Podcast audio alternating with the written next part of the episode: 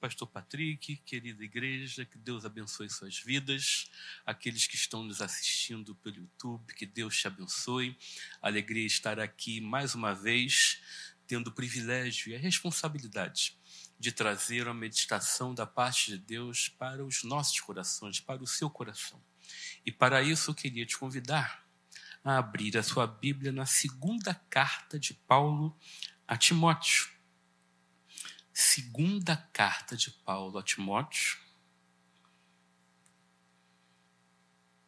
que, como tal, eu dou tema a esta mensagem como carta de despedida, assim como ela é, pois foi a última das cartas que o apóstolo Paulo escreveu.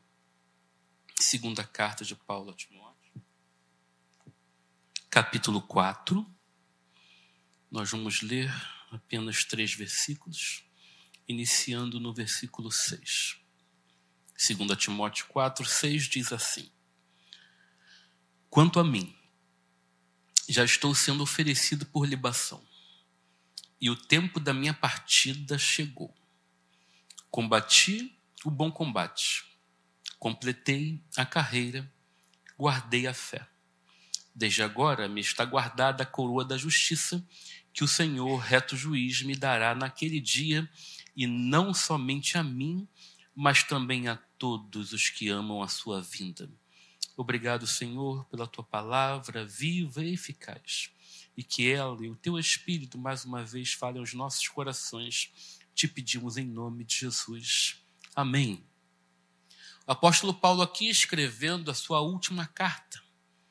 Outras doze já havia escrito, fora as duas perdidas aos Coríntios, uma intensa atividade missionária, desde a sua conversão, um homem completamente dedicado ao serviço ao Evangelho de Jesus, responsável pela plantação de igrejas que as quais, na consequência do crescimento delas, eu e você estamos aqui nos dias atuais.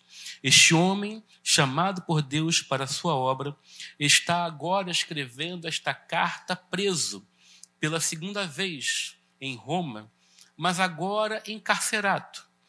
E agora já sem a esperança que dali ele irá sair novamente para desenvolver o seu ministério portas afora. Mas de dentro da prisão, Paulo não deixa de operar e de trabalhar para o ministério de Jesus, ele continua completamente ativo. E quando ele escreve para Timóteo, consciente de que o fim está próximo, ele deixa isto muito claro aqui nesta carta. O fim dele agora definitivamente está próximo. Interessante que por naufrágios passou, apredejamento, por outras prisões, mas ele sempre teve a convicção de que havia mais um passo, mais um lugar a chegar. Agora não. Agora ele sabe que o tempo da vida dele está se encerrando. E quando isto acontece, ele decide escrever uma última carta, uma carta a Timóteo, seu irmão, seu discípulo, seu amigo, significando que esta é uma carta de continuidade do ministério. Continuidade do ministério pastoral, do ministério missionário, uma comissão para aquele que Paulo educou, aquele que acompanhou Paulo, aquele que agora estava distante, mas que Paulo espera pudesse estar com ele muito em breve, levando a capa, levando os pergaminhos, porque Paulo, ainda que preso e consciente que o tempo da vida dele estava se encerrando, ele não abria mão do estudo da palavra. Paulo, aqui, consciente de que o fim dele se aproxima, e fazendo uma avaliação daquilo que foi os seus dias, daquilo que foram os seus dias, até o dia em que a morte se aproxima, ele fala três frases que resumem para ele o sentimento que ele tem em relação ao fim da sua vida. Combati o bom combate, completei a carreira e guardei a fé. Parece simples, mas o exemplo de Paulo vai nos ensinar o que nós precisamos fazer para que ao chegar ao final da nossa trajetória, da nossa história, nós possamos olhar para trás e ter uma serena convicção de que nós fizemos exatamente aquilo que Deus planejou para que eu e você fizéssemos. Paulo começa dizendo a respeito da sua vida que ele combateu o bom combate. Ora, se Paulo fala que ele combateu o bom combate, devem existir maus combates. Essa, essa visão, esse, esse entendimento de que existem combates a serem vividos no curso da nossa vida, ele é muito visível para nós brasileiros quando nós ouvimos aquela frase, aquele jargão de que matamos um leão por dia. Este leão que os brasileiros dizem matar por dia, nada mais é do que os combates da vida. As crises, as batalhas que enfrentamos, os problemas que temos que combater, que temos que vencer, que envolvem áreas tão diferentes da vida da gente em momentos diferentes e que às vezes no curso da vida se reúnem ao mesmo tempo. Combatemos vários combates, temos muitas vezes circunstâncias financeiras, acabamos de orar, em que nós precisamos vencer, trabalhar mais. Todos aqui, em algum momento da vida, já ouvimos falar ou já fizemos os chamados serões. Agora, com a pandemia, nós aprendemos a trabalhar em casa. E agora, com a tecnologia, esse trabalho, muitas vezes, ele multiplica o horário da sua atuação. Porque quando nós não tínhamos celulares, telefones, tablets, nosso trabalho começava em um determinado horário e terminava em um determinado horário. Agora não. Eu estou aqui e quando terminar esta reunião, eu tenho que responder uma demanda que me perguntaram a respeito do trabalho. Combates que a vida nos propõe e que nós precisamos encará-lo, nos é necessário. Que muitas vezes travamos em circunstâncias em que nós precisamos vencer problemas de saúde. Combate. Paulo está falando aqui que existe um bom combate. Mas quando Paulo escreve a respeito da sua história e que ele tenha consciência de que agora, no fim da vida, preso por o combate melhor que ele decidiu combater na vida, Paulo está falando que esta luta que ele travou e que ele olha para trás e ele viu que ele cumpriu tudo aquilo que ele deveria entregar durante este combate, esta batalha, diz respeito àquilo que ele fez para o Senhor. Combater o bom combate significa dar a importância, a medida necessária àquilo que mais importa. Se existem tantos combates a serem enfrentados do curso da nossa vida, da nossa história, se nós não tivermos o cuidado de concentrarmos esforços e energia para combater aquilo ou naquilo que realmente importa.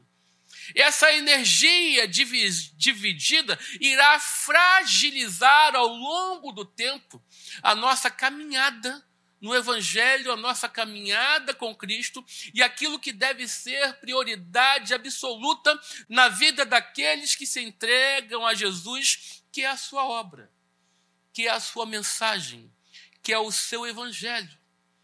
Muito fácil nos é, ao longo do curso da vida, diante de tantos combates, diante de tantos leões, nós escolhermos, ou nós, por força das circunstâncias, concentrar esforço em outras coisas que não são a graça, que nos basta, que nos é suficiente.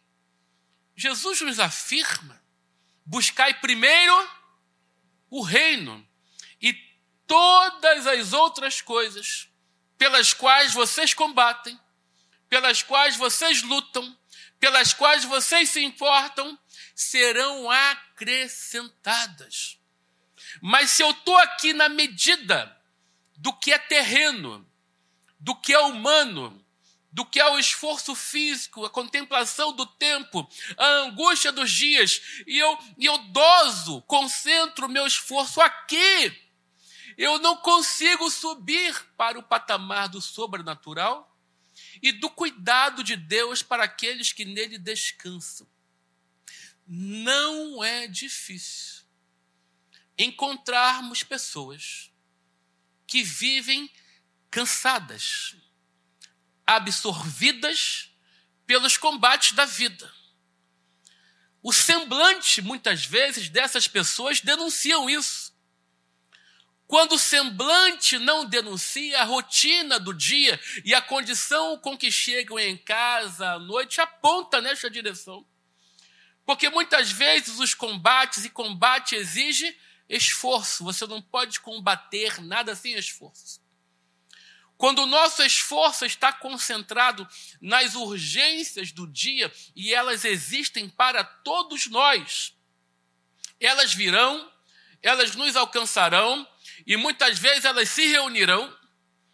Mas se nós concentrarmos o esforço, o tempo, a nossa energia apenas matando esses leões diários e nos esquecendo daquilo que é mais importante, que é Cristo, Sua graça, misericórdia, Seu cuidado, que nos faz descansar nele, nós estaremos gastando esforço, energia, mente, coração, naquilo que não nos trará o resultado que nós tanto lutamos para alcançar, porque nós não partimos daquilo que vem primeiro, que é Cristo, e é isto que Paulo evidentemente priorizou ao longo de toda a sua história. A vida de Paulo aponta para alguém que entendeu completamente aquilo que realmente importa. E importa Cristo e este crucificado. É por causa dele que Paulo viveu. Foi para ele que ele dedicou os seus dias, foi nele que ele concentrou os seus esforços e foi para ele que ele entregou a sua vida, ainda que agora presa esteja em consequência da pregação do, do Evangelho de Jesus, Paulo decidiu combater o bom combate. Ele decidiu apontar a sua vida na direção daquilo que mais importa. Não é que as outras coisas não importam. Não somos loucos de dizer que lutar para vencermos uma crise na área de saúde não importa que lutar para termos uma melhor condição de vida financeira, de vida profissional, não importa. Não é isso que nós estamos dizendo. O que Paulo está ensinando é que há uma escolha maior, superior a se fazer, que é combater o bom combate, se entregando aquilo que mais importa.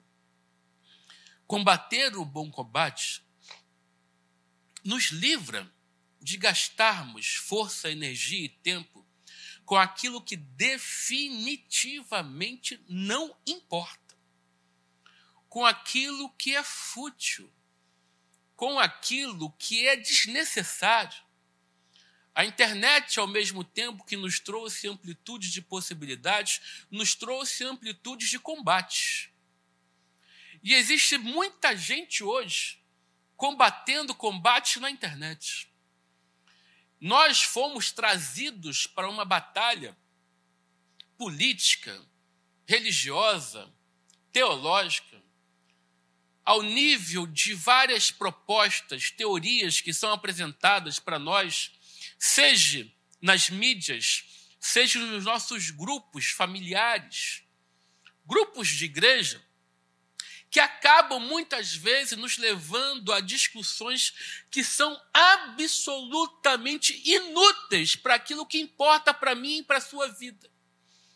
Nós gastamos esforço, tempo, e muitas vezes até mesmo nos afastamos completamente da vida de misericórdia, de pregação do evangelho que devemos ter, porque cedemos à tentação às vezes, a conveniência de ficarmos discutindo pautas políticas, pautas religiosas, pautas denominacionais, pautas doutrinais, que não vão nos levar a focar naquilo que interessa, que é a vida de Cristo em mim.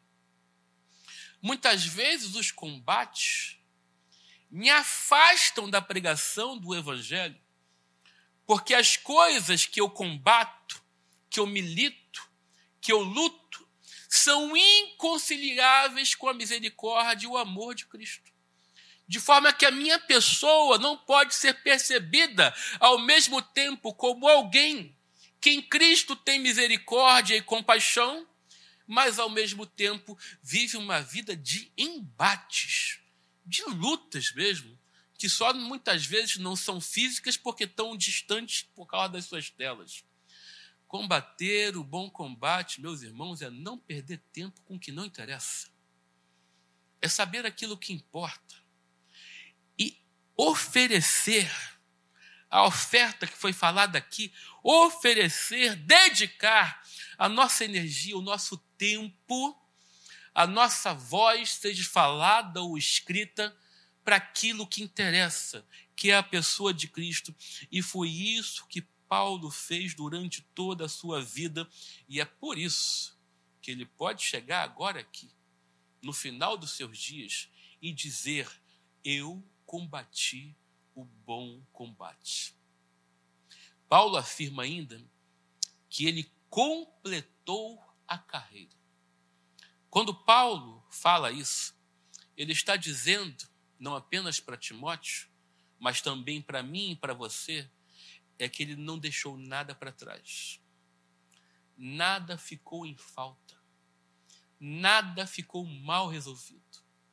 Paulo olha para o tempo da sua vida e ele pode entregar que a vida dele foi exatamente aquilo que Deus esperou que ele fizesse e cumprisse. Completar a carreira, chegar no fim da linha, olhar para trás e ver que a nossa vida entregou um testemunho de fidelidade ao Senhor. Uma vida que entregou uma vida de serviço, de oferta ao Senhor. Ao contrário disso, eu lembro do episódio de Daniel 5, 27, em que o sonho revelado por Daniel fala: Tekel, pesado foste na balança e achado em falta. O que Paulo está dizendo aqui é que, ao ter a sua vida pesada na balança, nada lhe faltou. Não há nada que ficou mal resolvido. Não há nenhuma porta que ficou desajustada. Não há um perdão que deixou de ser entregue. Não há um ministério que não foi cumprido porque eu fiz outras escolhas. Paulo está dizendo aqui que tudo o que ele tinha que fazer, ele fez. E nós compreendemos o que Paulo está querendo dizer aqui, quando no versículo 9 ele fala para Timóteo: empenhe-se por vir aqui o mais depressa possível, porque Demas, tendo amado o presente século, me abandonou e se foi para Tessalônica. Existe uma escolha que eu e você podemos fazer durante o curso da nossa vida. Nós podemos permitir, por causa das nossas ações, que a nossa fé se esfrie, que o nosso tempo de oferta ao Senhor diminua. E se tem uma coisa que pode tirar a mim e a você da presença do Senhor, é exatamente a administração do tempo e daquilo que nós fazemos com o curso das nossas vidas. A nossa história, ela não vai ser pautada apenas por aquilo que nós falamos, mas ela será principalmente por aquilo que nós fizemos, por aquilo que nós entregamos. E Paulo olha para o curso da sua vida e ele tem a certeza absoluta que nada ficou em falta que ele fez exatamente tudo o que ele tinha que fazer, que a casa terminou em ordem. É interessante nós olharmos para a história do rei Ezequias, que está lá em 2 Reis 20, que quando Isaías vai em nome do Senhor entregar a mensagem para Ezequias, que ele morrerá, a primeira coisa que Deus fala para Ezequias é: coloca sua casa em ordem. Que significado! Receber esta mensagem ao mesmo tempo em que ela tem a ver com o fim da vida. Só que nem sempre eu e você teremos a oportunidade de sermos avidados do tempo que ainda falta para que a gente se organize, para juntar coisas que estão soltas, para tratar de relacionamentos que estão distantes. Nem sempre nós seremos avisados para colocarmos a nossa vida em ordem. Isto é uma coisa que nós devemos fazer de forma urgente e natural. Porque nem sempre um profeta irá te bater na sua porta para te dizer: coloca a sua vida em ordem, porque certamente morrerás. Nós não sabemos o tempo da história que ainda temos. E a pandemia veio para ensinar para mim e para você que definitivamente nós não temos controle nenhum sobre isso. Mas nós temos controle sobre as nossas escolhas nós temos controle sobre as nossas decisões. E nós temos controle daquilo que nós, da forma como nós decidimos viver e nos relacionar. Nós temos o controle de como serão a vida daqueles familiares que irão ficar quando nós viemos a partir nós temos o controle deles não serem surpreendidos por coisas que eu fiz ou que eu deixei de fazer durante a minha vida após a minha morte. Eu posso ter o controle e decidir que a continuidade da minha família não será afetada negativamente por causa de coisas que eu não resolvi enquanto eu tive tempo. Circunstâncias que vão sendo proteladas, vão sendo postergadas. Depois eu resolvo, depois eu faço. Amanhã eu vou lá pregar para aquele meu tio. Amanhã eu tomo essa decisão, amanhã eu resolvo essa dívida. Amanhã. E nós vamos protelando decisões que precisam ser tomadas, resolvidas no curso da vida e que podem nos impedir de dizer, olhando para trás, que nós deixamos tudo em ordem, que nós completamos a carreira. Ministérios que não são desenvolvidos, vida espiritual em que não há intimidade com o Espírito Santo rotina de vida que não nos aproxima do Senhor. E o tempo vai passando, e eu sempre digo: quem não avança na história da fé, meus irmãos, quem não caminha para o alvo, quem não avança, quem não caminha para a frente, retrocede. Na carreira da fé, da vida cristã, nós não estacionamos, nós não ficamos no mesmo lugar. Ou a gente cresce, ou a gente avança, ou a gente progride para o alto, ou a gente volta para trás. Demas amou o presente século e retrocedeu. Quando nós escolhermos os combates errados, quando nós não tomarmos a decisão de avançarmos na direção de intimidade com o Senhor, de sermos cheios do Espírito Santo, de termos uma vida ofertada para Ele, nós vamos regredir. Ministérios deixarão de ser desenvolvidos e exercidos porque nós não decidimos continuar. Talentos serão sepultados porque nós tomamos a decisão de os preservar e não os multiplicar. Olhar para trás e ver que deixamos a nossa vida, entregamos a nossa vida em ordem, é saber que cumprimos tudo aquilo que Deus nos designou para fazer. É saber que a nossa casa está em paz e harmonia. É saber que não houve desentendimento que me impediu de reunir minha família numa ceia de Natal. Quantos e quantos não são os lares em que as comemorações têm que ser divididas? Um dia eu vou para cá porque esse grupo aqui não fala com aquele ali. Isso faz parte do cotidiano de muitas famílias. Ter a vida em ordem significa que nós não deixaremos desentendimentos para trás. Significa que nós não deixaremos de cear porque deixamos de perdoar alguém, ainda que magoado tenhamos sido por conta disso.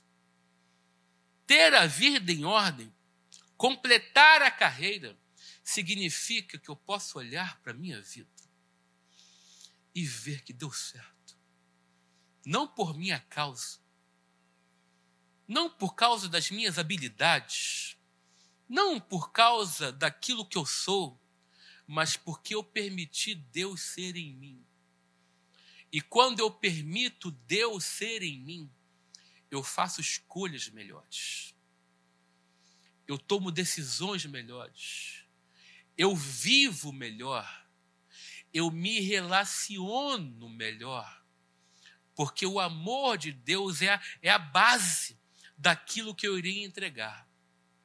Como foi na vida do apóstolo Paulo. Guardei a fé. Paulo guardou a fé. Ele não vacilou. Ele não recuou. Ele não desistiu. E ele não estipulou limites não, até aqui eu vou, a partir daqui eu não aguento mais. Paulo sofreu açoites, Paulo sofreu prisões, Paulo sofreu naufrágios, Paulo foi apedrejado, mas ele não desistiu da sua fé. Paulo sacrificou, Paulo entregou, mas em nenhum momento ele olhou para trás e falou: Senhor, eu acho que até aqui já está legal eu vou agora ver Creta de uma maneira diferente. Eu já vi Creta no naufrágio. Eu agora eu quero passear em Creta.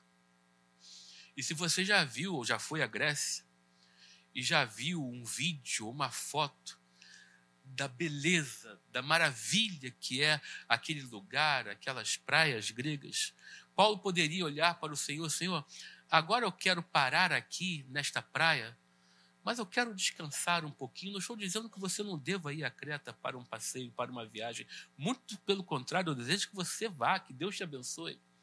Mas o que eu estou te dizendo é que Paulo não negociou até onde ele iria, até onde iria a sua entrega. Paulo entregou tudo. Paulo entregou até o fim.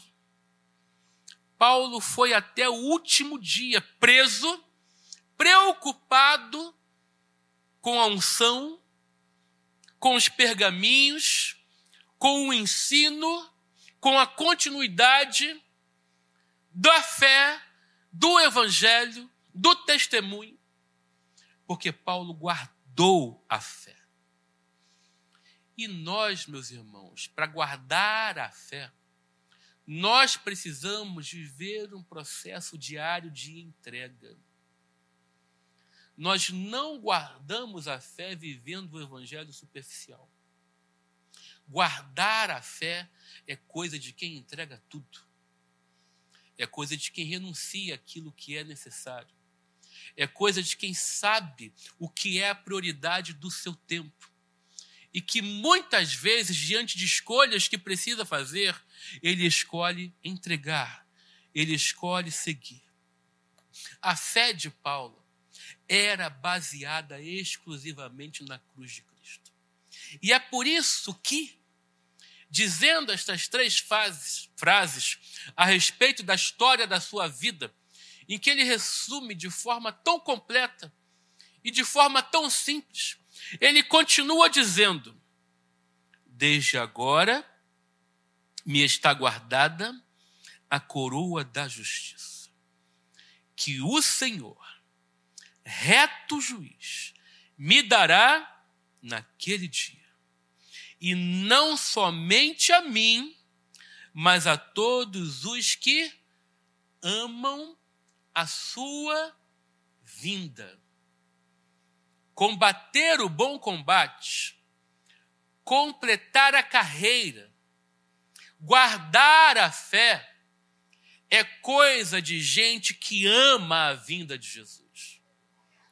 É coisa de gente que sabe que há uma esperança maior é coisa de gente que sabe que Deus vai curar aqui, como tantas vezes ele já fez e continuará fazendo. Mas que ainda que não haja a cura, ele irá levar para si, para sua presença, na glória eterna, na vida eterna que ele preparou para nós. Combate o bom combate aquele que sabe que a coroa da justiça lhe está reservada e ninguém nem nada irá lhe tomar. Paulo sabia que tragada foi a morte pela vitória. Porque ele sabia isso, ele sabia que nada mais importava do que ter uma vida entregue, uma vida rendida, uma vida ofertada ao Jesus, ao Rei da Glória nós só teremos a convicção que nos levará a olhar para o curso das nossas vidas e ver que nós combatemos o combate certo, que nós completamos a carreira, que nós guardamos a fé, se nós olharmos para algo maior, se nós olharmos o sobrenatural. Eu olho para Paulo e eu tenho a certeza de que isso não nos será fácil. Porque eu olho para Paulo e vejo os desafios que ele enfrentou, tendo que ficar na Galácia por mais tempo que ele gostaria por causa de uma enfermidade, por causa das limitações que ele sofreu no seu corpo, das agressões, das injustiças, das prisões, de tantos processos que ele teve que enfrentar. Eu olho para Paulo e eu entendo que isto não será fácil. Mas eu me lembro, como já foi dito aqui, que Jesus nos prometeu que estaria conosco todos os dias até que ele voltasse. E ele voltará.